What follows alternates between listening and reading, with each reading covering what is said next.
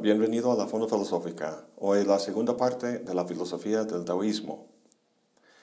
Empezamos nuestro examen del taoísmo con la célebre afirmación, el Tao que puede ser expresado con palabras no es el Tao eterno.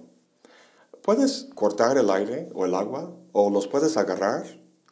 Los puedes encerrar, pero luego dejan de fluir y de ser lo que son. Una cubeta no puede contener un río, ni una bolsa el viento. Al igual que las tijeras y las cubetas, nuestras palabras tratan de captar la esencia de la realidad, pero no lo logran. Los conceptos de un Kant o las ecuaciones de un Newton son mucho más sofisticados que la cubeta, más abstractos, digamos, como las coordenadas cartesianas o la red de longitud y latitud con las que calculamos y ubicamos las estrellas y los planetas, las montañas y los ríos pueden ser muy útiles y eficaces para fines humanos, pero las montañas no son afectadas por nuestras redes conceptuales. Estas no logran captar el orden sutil de la naturaleza, eso que Lao Tzu llama el Tao. El orden que la mentalidad occidental entiende es mecánico y lineal. Sea en la esfera natural o social, se trata de ecuaciones y algoritmos, reglas y leyes que se siguen en una cadena de causa y efecto, cuya finalidad a fin de cuentas es el control. Este orden mecánico no es el camino del Tao. Lao Tzu y los antiguos chinos describían el orden del Tao con la palabra Li, la cual significa patrón, el tipo de patrón que se encuentra en sistemas orgánicos como el flujo de agua, la forma de árboles o nubes, o el patrón que se aprecia en la veta de un trozo de madera. El Li es asimétrico e irregular a diferencia del orden simétrico y regular de Occidente. Quizá con la excepción de la geometría fractal de Benoit Mandelbrot que vimos en mi video sobre la teoría del caos. Llevo ya 20 años viviendo en México y tú crees que no he podido aprender a bailar la salsa? He intentado, pero no me sale. Digo a mis amigos mexicanos que me falta una articulación en la cadera bueno, en el antro me defiendo más o menos, pero bailando la salsa no. Veo videos en YouTube y me fijo en los pasos y luego me doy cuenta de que estoy tratando el tema con la mentalidad occidental de reducir las cosas a sus elementos y ponerlos en orden lineal para dominarlo. Pero eso no es el Li. El Li, ese orden orgánico, es lo que caracteriza el orden o el flujo del Dao. El Dao es una unidad o totalidad si se reduce a partes, pierde su carácter dinámico. Es como un organismo cuyas partes emergen de la totalidad, a diferencia de una máquina cuyas partes son simplemente conjuntos o agregados. Fíjate que el Dao es muy parecido a cómo Spinoza entiende la realidad, como una sola sustancia infinita que llama Dios o la naturaleza. Bueno, ese es tema de otra serie de videos. La razón por la que la salsa no me sale no es por la falta de una articulación en la cadera, sino porque tengo la conciencia prendida al máximo. Estoy demasiado centrado en el asunto, esforzándome para hacer el, movimiento. En el chino, el verbo que describe lo que estoy haciendo es wei. Significa precisamente hacer o actuar, pero con la connotación de que sea forzado, un artificio. Si cortas un trozo de madera, resulta más difícil hacerlo si vas contra las vetas que si vas en la dirección de las vetas. El Wei describe una actividad que va contra las vetas o contra el Li. Por eso los taoístas hablan del Wu Wei. Wu es una partícula que niega lo que viene después. Entonces, Wu Wei significa literalmente no hacer. No en el sentido de simplemente no hacer nada, sino de no forzar las cosas de no ir contra la beta o la corriente, sino ir con ellas. Nuestra discusión del Dao hasta ahora, de su orden entendido como el Li y su dinámica como el Yin y el Yang, describe la forma de ser de la naturaleza, desde el ritmo de las estaciones del año, la marea del mar, el latido del corazón, la interacción de los animales, etc., todo menos el ser humano. Nosotros somos parte de la naturaleza, pero de alguna manera hemos desarrollado la capacidad de oponernos a la misma y de imponer una voluntad independiente. Muchos han comentado que nuestra concepción de Dios en Occidente es un antropomorfismo, o sea, una proyección de las capacidades del hombre a un ser que las lleva a la infinita perfección. Esto es lo que distingue al Dios del cristianismo del Dao y del Dios de Spinoza. El Dios cristiano crea el mundo, o sea, lo hace, Wei, mientras que el Dao y el Dios espinosista lo produce mediante el no hacer, el Wu Wei. En todo caso, lo que quería decir era que el Dao de Ching no se llama simplemente el Dao Ching debido a la curiosa capacidad del hombre de salir del orden del Dao. El hombre requiere de una virtud o te para vivir de acuerdo con el Dao y sus ritmos. Esta virtud es el Wu Wei. Todos hemos visto escenas de peleas en las películas. Sean con pistolas o puños, el héroe trata de sojuzgar a su oponente con la fuerza. Incluso en las películas de artes marciales, dado que son hechas para públicos occidentales, el héroe anda pegando al oponente con los pies y las manos. Sin embargo, un verdadero maestro del judo o el aikido no hace eso no se opone a la fuerza de su oponente, sino que la utiliza y la dirige para que el oponente se derrote a sí mismo por la fuerza de su propio ataque. Fíjate que un pino tiene ramas rígidas. Si se cargan de nieve, pueden romperse bajo el peso. Las ramas del sauce, en cambio, no son rígidas, pero tampoco flácidas, sino elásticas. Las ramas ceden ante el peso y el nieve cae, pero no se rompe la rama. Uno que sigue el Dao se comporta con Wu Wei. La virtud que tiene es un íntimo conocimiento práctico de las estructuras y principios del mundo, tanto natural como humano, lo cual le permite tratarlos ejerciendo un mínimo de energía. A lo mejor pienses, muy bien, así me voy a portar, y te pones a tratar de actuar así. Y luego te das cuenta de que tu intento de vivir en el Dao de manera Wu Wei es precisamente eso, un intento, un esfuerzo que realizas a través de una disciplina de pasos y reglas.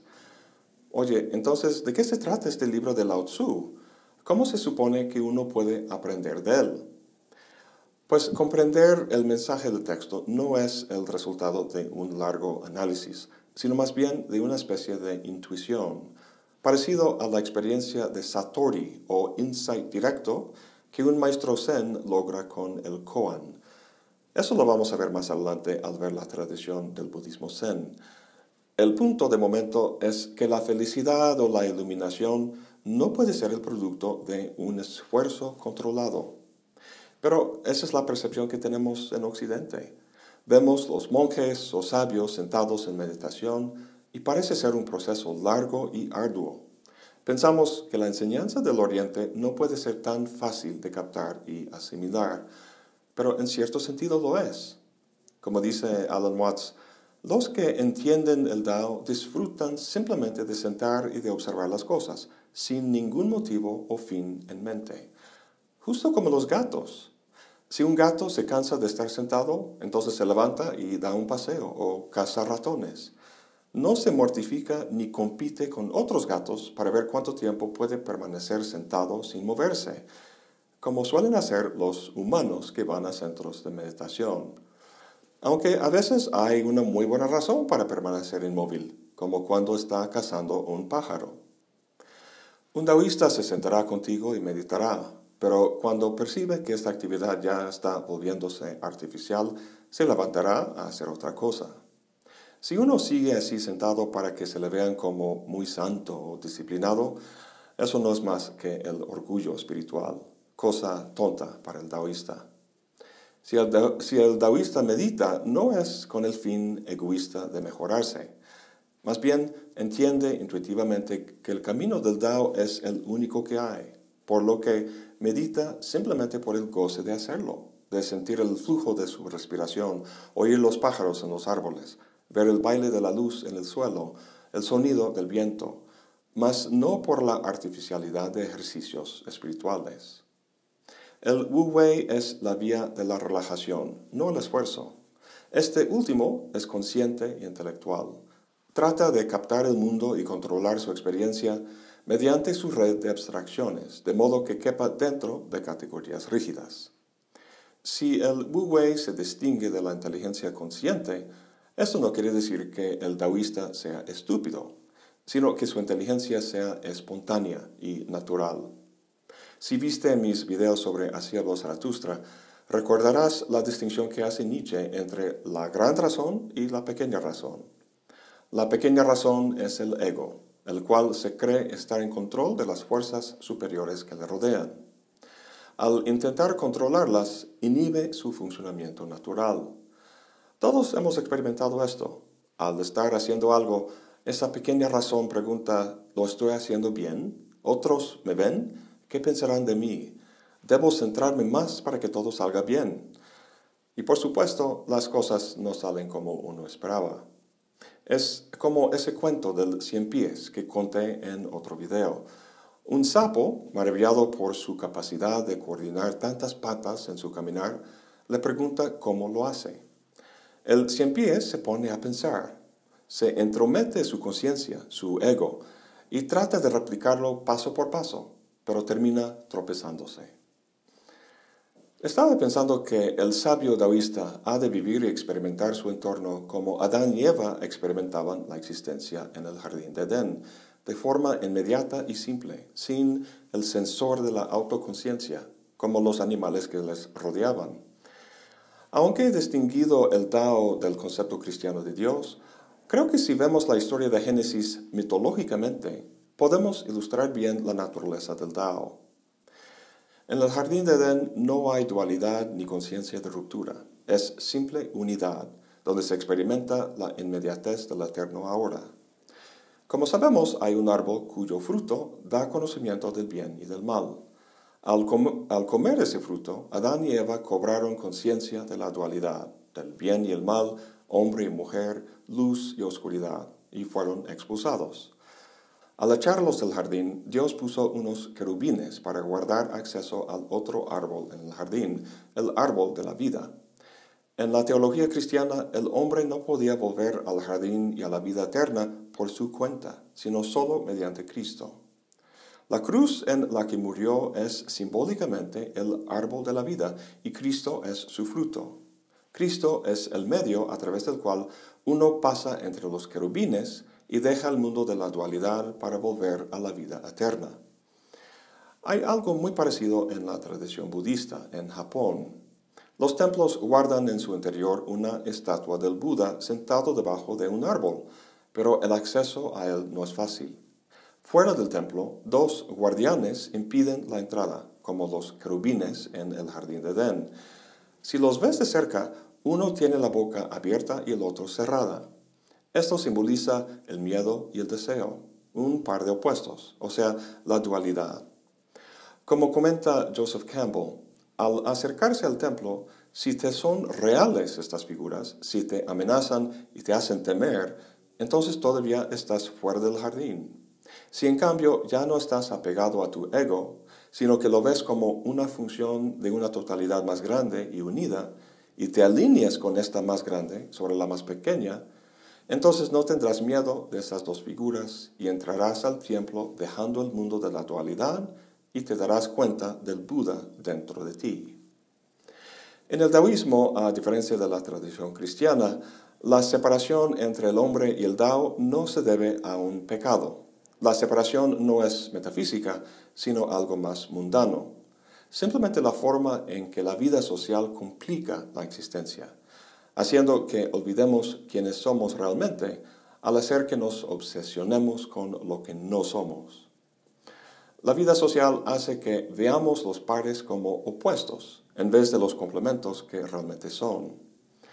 Como Adán y Eva fuera del jardín, el hombre vive en un mundo de dualidades, tratando de ingeniar y controlar su relación a través de reglas y pasos a seguir para construir a la larga su utopía o paraíso.